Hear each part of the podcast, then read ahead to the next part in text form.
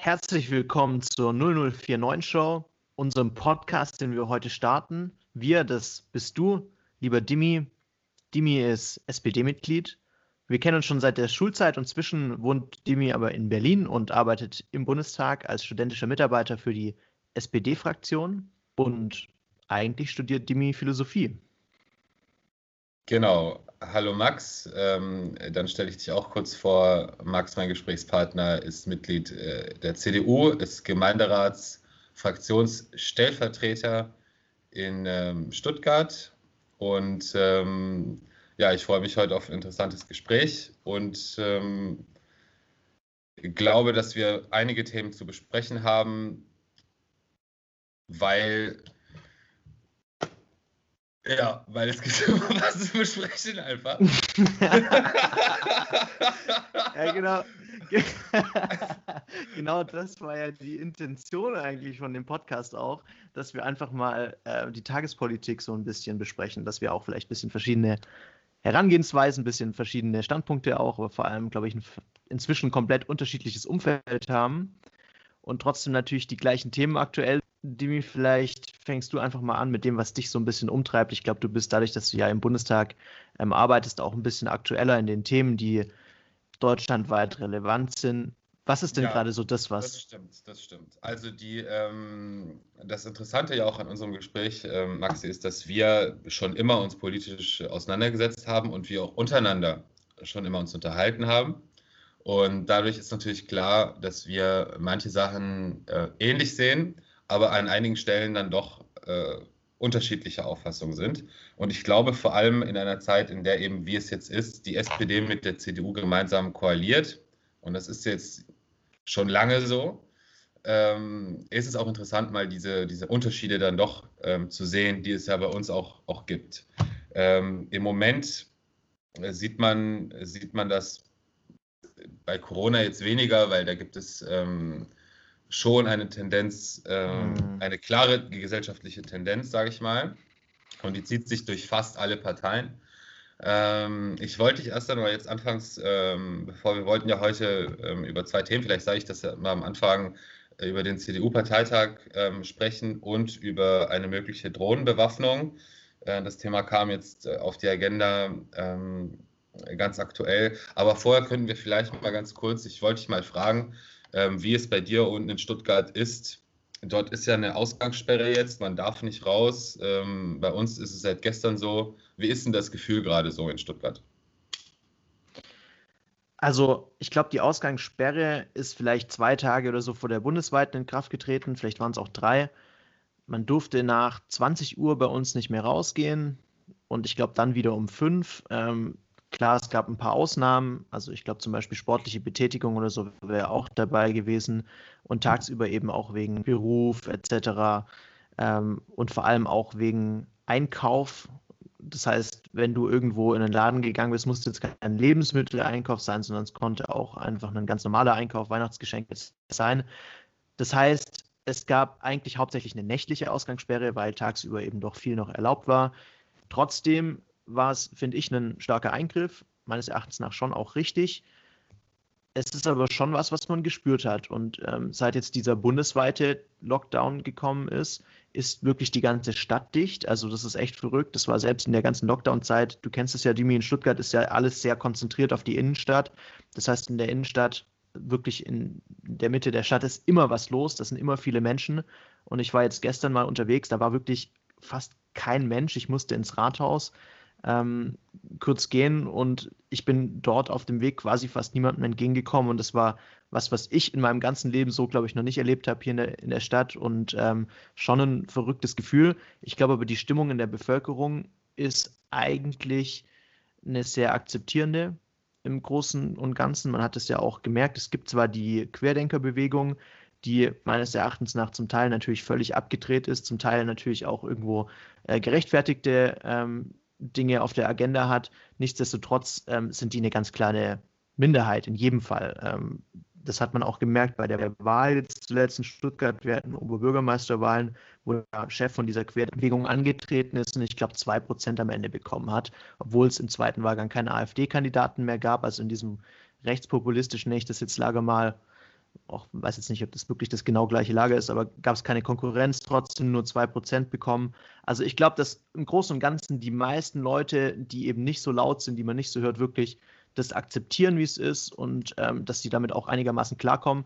Trotzdem ist es natürlich schon hart, wie das jetzt gerade hier in Stuttgart zum Beispiel ähm, ist, obwohl wir jetzt nicht so schlimme Zahlen haben wie teilweise anders im Land, aber es ist schon ein krasser Eingriff natürlich in die Freiheit der Menschen. Sag mal, du hast gerade die, ähm, die Oberbürgermeisterwahl erwähnt. Warst du zufrieden äh, mit dem Ausgang? Und äh, wie hast du das erlebt, den ganzen Wahlkampf?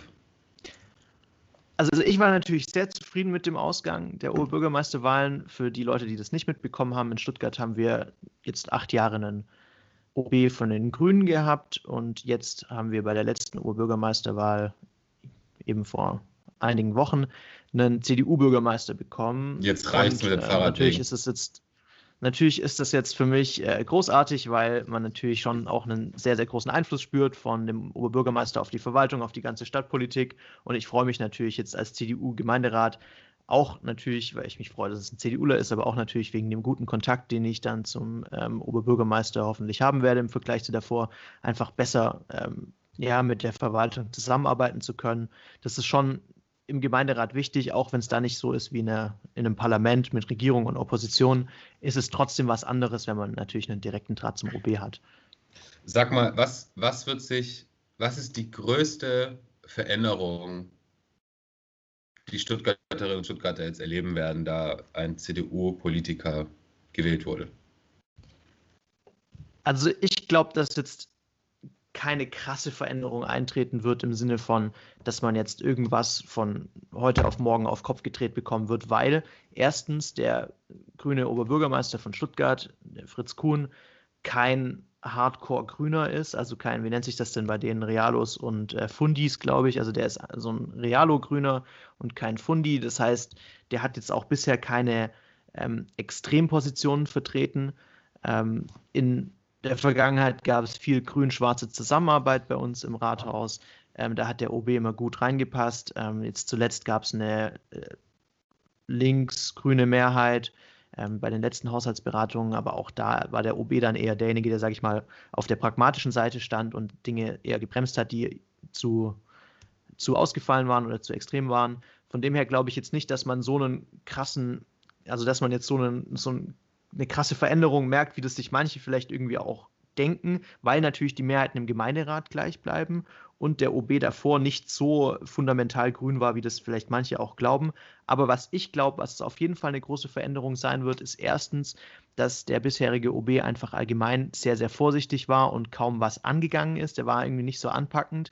Ähm, und vor allem, und das ist, glaube ich, der größte Unterschied, war er jemand, der kaum rausgegangen ist, kaum mit den Leuten geredet hat und das ist, glaube ich, auch das größte Defizit von Fritz Kuhn gewesen, ähm, ohne jetzt die Amtsperiode irgendwie im Gesamten bewerten zu wollen, aber er hat definitiv nicht viel mit den Menschen, Menschen draußen gesprochen, ist nicht so viel ins Gespräch gekommen, wie das andere Politikertypen eben tun. Und unser neuer Oberbürgermeister wurde meines Erachtens nach eben vor allem auch deswegen gewählt, weil er das absolute Gegenteil ist. Und ich glaube, das wird der Stadtgesellschaft gut tun weil selbst wenn die Entscheidungen zum Teil aus der Stadtverwaltung ähnlich bleiben, ist es natürlich einem Oberbürgermeister, der mit den Leuten redet, der mit denen ins Gespräch kommt, viel einfacher, das den Menschen zu verkaufen, als einem, der im Rathaus sitzt und es über die Presseabteilung in die Bevölkerung verteilen lässt. Deswegen glaube ich, dass das ein Riesenunterschied für die Akzeptanz der Politik sein wird. Ich glaube trotzdem, dass es von der Richtung her ungefähr weitergehen wird. Frank Noppe wird ein konstruktiver OB sein, das heißt, er wird jetzt auch nicht die Projekte vom Gemeinderat ausbremsen und der Gemeinderat wird tendenziell mit einer grünen Mehrheit weiter in eine ähnliche Richtung gehen wollen, denke ich mal. Natürlich wird es an der einen oder anderen Stelle ähm, eben auch anders sein, aber vom Großen und Ganzen wird es irgendwo ähnlich sein, mit vielleicht noch ein bisschen pragmatischer ähm, und vor allem eben deutlich besserer Kommunikation zu den Bürgern, auch besserer Resonanz aus der Bürgerschaft. Also ich denke, dass die Kritik schneller aufgegriffen werden wird, wenn irgendwo was schief läuft. Diese Dinge, darauf hoffe ich auf jeden Fall. Hm. Ja, kurz zur Lage in Berlin. Ähm, ich glaube, die Menschen hier äh, sind äh, relativ ähm, zufrieden mit dem Handling Schwer zu sagen auch, weil Berlin ist einfach ein Ort, in dem sich politische, ähm, politische Meinungen in dem politische Meinung ausgedrückt wird. Und zwar nicht nur von den Berlinerinnen und Berlinern, sondern es finden hier Kundgebungen statt. Äh, da kommen Leute von überall her.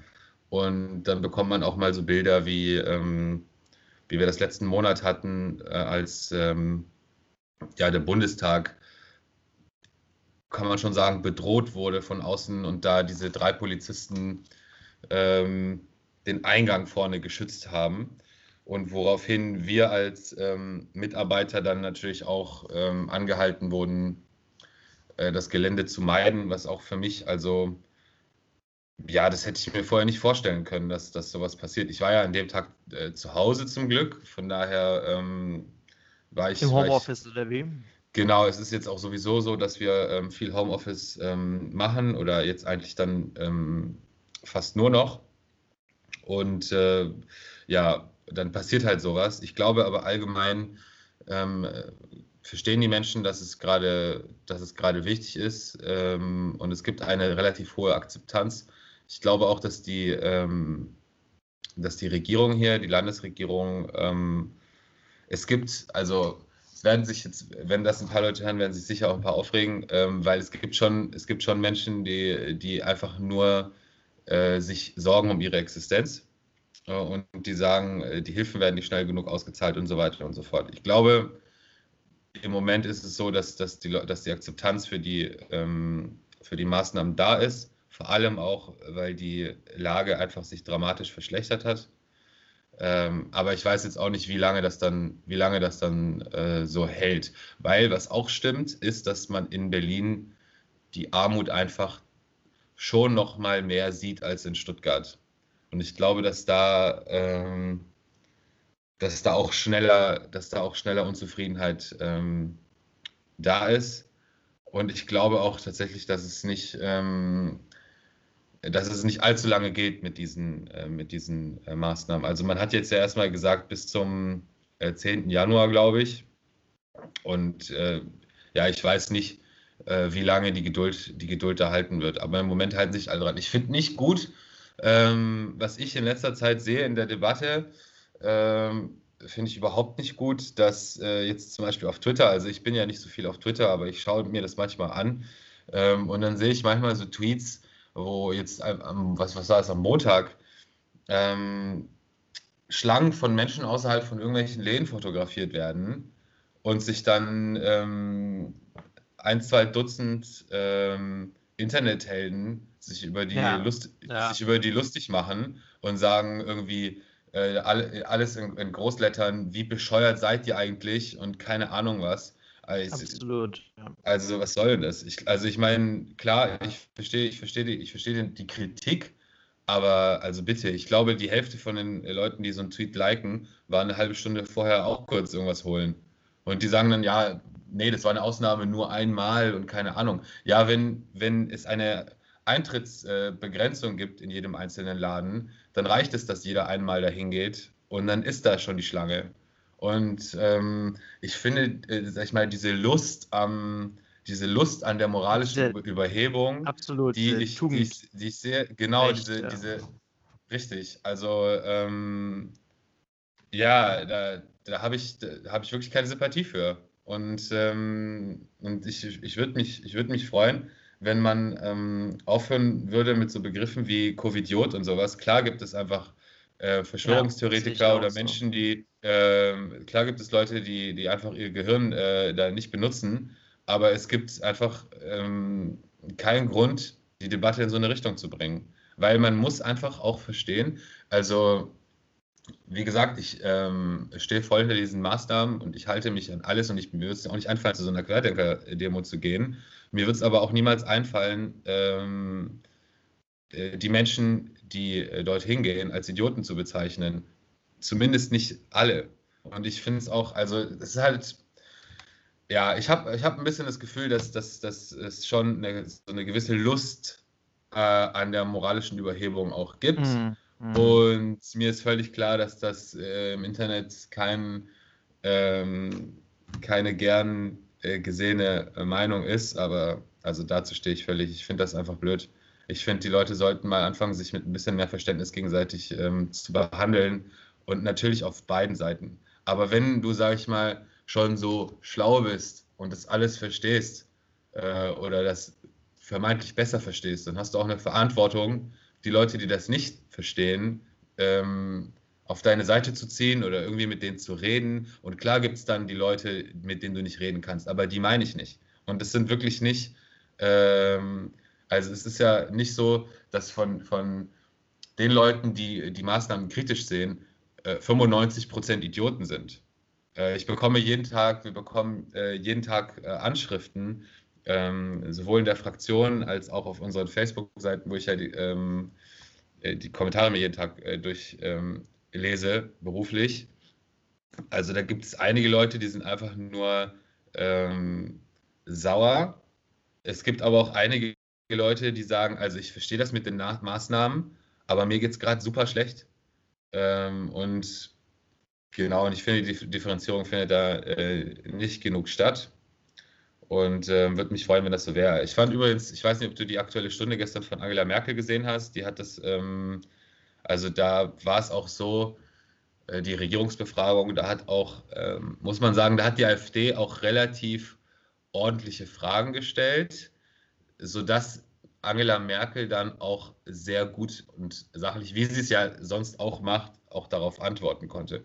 Und ich finde, äh, so, sollten, so sollten diese Dialoge ja, äh, aussehen. Hast absolut recht. Also ich finde auch, ich kann es absolut unterschreiben, was du sagst. Ich glaube, du bist da ja immer noch so ein bisschen freiheitsliebender als ich sogar irgendwie und hast da oft sehr extrem liberale Standpunkte was ich grundsätzlich auch die richtige Richtung finde. Und in dieser Thematik kann ich da wirklich alles unterschreiben, was du sagst, weil ich finde das wirklich auch ein allgemeiner Trend, den wir da haben, irgendwo zum, ja, zu einer Verrohung in der Debatte, will ich jetzt gar nicht sagen, sondern einfach zu so einer Einseitigkeit in der Debatte, dass wir ich weiß nicht, ob du das auch beobachtest, aber dass es irgendwie so einen Trend dazu gibt, man muss irgendwie immer bei jedem Thema eine bestimmte Meinung ähm, haben und dann musst du es aber auch unbedingt ganz, ganz arg breit treten, dass du diese Meinung vertrittst, was ich eigentlich noch äh, fast den schlimmeren Teil dieses Trends finde. Also ähm, da werden dann auch Dinge verquickt und dass man dann eben immer in den öffentlichen Debatten oder auch in dem vielleicht sogar privateren Twitter versucht, sich auf diese, auf diese Seite zu stellen und dass man versucht, andere Leute, die vielleicht nicht auf dieser Seite sind, ähm, als besonders schlecht darzustellen. Und es immer, und wie du sagst, auch irgendwo mit so einem, mit so einem gewissen Block, Blockwart-Denken ähm, zusammen, ähm, zu schauen, schau mal, der da drüben macht das, schau mal, der ähm, geht dann trotzdem in die Stadt. Und ich finde, das ist wirklich ein sehr, sehr unangenehmer Trend. Ich kann mich jetzt zum Beispiel in der OB-Wahl an eine Sache erinnern, ähm, wo das, ich will das jetzt gar nicht dieser einen Person, da gab es eben eine Kandidatin, ähm, die ich grundsätzlich eigentlich relativ sympathisch finde und die jetzt auch, glaube ich, das ist jetzt nicht, nicht repräsentativ, es ist nur eine Situation, die mir eben aufgefallen ist, ähm, wo es dann eben darum ging, ja, wir brauchen eine Mehrheit für ähm, die sozialen und ökologischen Themen. Das ist ja okay, das ist jetzt nicht meine, mein politisches Lager, aber dann wurde das zum Beispiel eben auch verquickt mit, die Leute wollen ähm, das, das, das, ökologisch und weiß ich nicht, sozial und die wollen auch ähm, dass in der Pandemie eben sich an die Regeln gehalten wird und sowas. Als hätte das irgendwas damit zu tun. Verstehst du, was ich meine? Also es wird einfach quasi so ein, so, ein, so ein Szenario aufgemacht. Es gibt so den perfekten politischen Mensch, der hat die Position, die Position, die Position, die Position und mit allen anderen rede ich einfach schon gar nicht, weil die ähm, einfach nicht in mein Spektrum passen und das gefällt mir gar nicht. Wie du sagst, die Extremform davon ist, wenn man die Leute dann eben beleidigt als Covidiot oder sowas. Natürlich sind da auch Idioten dabei und natürlich ist das eine schwierige Position, aber nichtsdestotrotz ist die einzige Möglichkeit, die man da eben hat, auch mit diesen Leuten sachlich zu diskutieren, auch mit diesen Leuten ähm, zu versuchen, eine Debatte zu führen. Und ja. ähm, interessant fand ich dann bei dieser, bei dieser Umfrage, die da zuletzt gemacht wurde, die in der FAZ veröffentlicht wurde, ähm, dass der größte Teil, äh, der größte Anteil an den Corona-Demonstranten aus dem ähm, grünen Lager kommt. Ähm, das heißt, diese, diese Diskreditierung von dem Lager zum Beispiel als ähm, irgendwie rechtsextreme Bewegung ist einfach auch zum Teil völlig falsch. Das ist sicherlich aus verschiedenen Strömungen zusammengewürfelt, aber das sind einfach irgendwelche Menschen, die aus irgendwelchen Motiven heraus ähm, auf einem meines Erachtens nach natürlich Abweg sind, ähm, aber die nicht grundsätzlich keinen Zugang haben oder zu denen man keinen Zugang finden kann. Ähm, deswegen sollte die Debatte auf jeden Fall dahin gehen, dass man den Leuten ähm, zuhört, dass man auch mit denen spricht und dass man natürlich aber seine Meinung auch ganz klar ja, es gibt eben diese, diese Vermischung verschiedener Themen ähm, mit Corona, ich glaube, in allen politischen Richtungen äh, gerade. Und deswegen ähm, könnte man sagen, äh, die Corona ähm, oder die Corona-Maßnahmen-Kritiker ähm, sind rechtsextrem. Man könnte aber auch sagen, ähm, es sind, äh, ja, wie du gesagt hast, ökologisch eingestellte Menschen, je nachdem, wen man da jetzt halt gerade untersucht, äh, interviewt, meine ich. Und ähm, bei, in verschiedenen Regionen Deutschlands ist die ähm, ist dieser, dieser Anteil aber unterschiedlich. Also es ist nicht, es ist nicht genauso bunt durchmischt, ähm, wenn man ähm, ja, ich möchte jetzt keine Region nennen, weil ich, weil ich keiner Region irgendwas unterstellen will, aber es gibt verschiedene, es gibt einfach mhm, verschiedene mhm. Zusammensetzungen, ähm, verschiedene Zusammensetzungen, je nachdem, wo man halt gerade ist. In, in äh, Stuttgart äh, sind, sind da wahrscheinlich mehr Grüne dabei ähm, und, und hier sind es wahrscheinlich mehr AfDler als in Stuttgart. Könnte ich mir vorstellen. Vielleicht ist es aber auch gar nicht so. Ähm, ich glaube auch, äh, dass, dass dieses Thema ähm, Corona einfach gerade so alles beherrschend ist, dass äh, jede politische Partei, die irgendwie kann, das mit ihren Themen einfach verbinden möchte. Und für Leute, die sowieso Verschwörungstheorien ähm, hegen, muss dieses ganze Corona-Ding, das ist ja jetzt so groß, das muss irgendwie reinpassen in die Narrativ. Und dann wird ein, das, dann wird das, äh, sagen wir, wenn, wenn, du, wenn du vorher gemeint hast, die Bilderberger äh, regieren die Welt, dann wirst du jetzt dieses Corona-Ding nehmen und wirst das irgendwie da so einflechten, damit es immer noch alles Sinn ergibt. Ähm, und, und, so, und so entsteht das dann. Ähm, und so entstehen dann diese ganzen äh, verrückten Geschichten. Also, ähm, Donald Trump hat die Wahl auch wegen Corona verloren. Und es gab diesen Augenblick, der, ich weiß nicht, ob wir damals darüber geredet haben, es gab diesen Augenblick, wo es klar war, dass er, also zumindest in den Umfragen, einen großen ähm, Vorsprung aufzuholen hatte. So 8, 9 Prozent.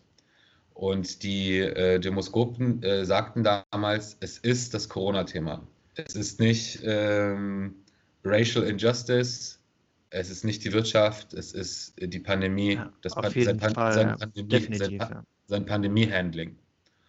Und ich dachte mir damals, okay, äh, dieser Kerl hat jetzt einfach monatelang, eigentlich dreiviertel Jahr lang, äh, die Pandemie runtergespielt, hat äh, völlig verrückte Empfehlungen ausgesprochen, wie dass man sich Bleichmittel ähm, selber verabreichen soll. Ähm, er hat am Anfang hat er das, die, die Pandemie ge geleugnet, dass es die gar nicht gibt. Und ähm, was, wie kommt man da jetzt raus? Also wenn man merkt, okay, ich verliere die Wahl und dann wurde er krank. Also dann hat er selber Corona bekommen, äh, so im, im Spätsommer, ne? Und, äh, und dann dachte ich, okay, wenn, wenn der jetzt da rauskommt aus dieser Krankheit, also aus diesen paar Tagen, wo er krank war und behandelt wurde, und sagt, er hatte eine persönliche Offenbarung, dass er gesehen hat und an seinem eigenen Körper gespürt hat, wie schlimm diese Krankheit ist und dass er deswegen ab jetzt einen ähm, klaren, durchdachten und konsequenten mhm. Plan hat, wie er das jetzt handeln wird und dass er das völlig unterschätzt hatte und so weiter und ähm, ich dachte mir, ja, okay, das wäre wahrscheinlich krieg, nicht, so, nicht so schlecht gewesen. Ne? Ich, glaub, ich dachte, dann kriegt er die Kurve. Es ging sogar so weit, dass ich dachte, dass der vielleicht, also ich dachte mir, wenn er, wenn er das jetzt macht, dann bin ich mir gar nicht mehr sicher, ob er wirklich an Covid erkrankt war oder ob er das einfach gemerkt hat, er muss jetzt hier irgendwas tun, um wieder glaubwürdig zu sein. Aber ähm, so dass du seinen Narzissmus einfach unterschätzt und seine Selbstdarstellung und alles. Ja, und auch so, seine. Was seine, einfach wichtiger, ich glaube, wichtiger als die strategischen. Ja, aber wichtiger als die strategischen Überlegungen war es ihm, glaube ich, persönlich einfach in dem Moment zu zeigen, was für ein geiler Typ er ist und äh, dass er auch diese Krankheit übersteht und ähm, wie fit er dabei ist und sich die ganze Zeit herumfahren lässt und so. Und wie so dieses Macho-Gehabe. Wusstest, das ist, du, schon wusstest, du, ja, also. wusstest du, dass er mit seinen Beratern vor seinen, also er war ja krank und dann kam er raus und war gesund und er war, er kam ja viel zu früh aus dem Krankenhaus. Ähm, die Ärzte haben gemeint, so, das kann jeder, jeden Augenblick kann es ja wieder ausbrechen, so wie es jetzt ist. Und er war immer noch auf ähm, Medikamenten und da werden einem auch Steroide ähm, verabreicht. Und er war wohl diese Tage einfach nur ähm, ja, sehr überheblich und ähm, extrem aufgeputscht. Und dann hat er mit seinen Beratern darüber gesprochen, auf seiner ersten Rallye nach, dem, äh, nach seiner Erkrankung wollte er unter dem Hemd ein Superman-T-Shirt anziehen und das zeigen. Und das, das habe ich echt gesagt noch nie gehört. Und das, ja, du hast es gelesen beim Postillon oder wie? nee, nee, nee, nicht beim, nicht beim Schön wär's. Schön nicht, wär's. Bei, nicht beim Postillon. Oh, warte mal, Max, die, die Bank ruft mich gerade an. Ich glaube, wir müssen kurz einen Cut machen.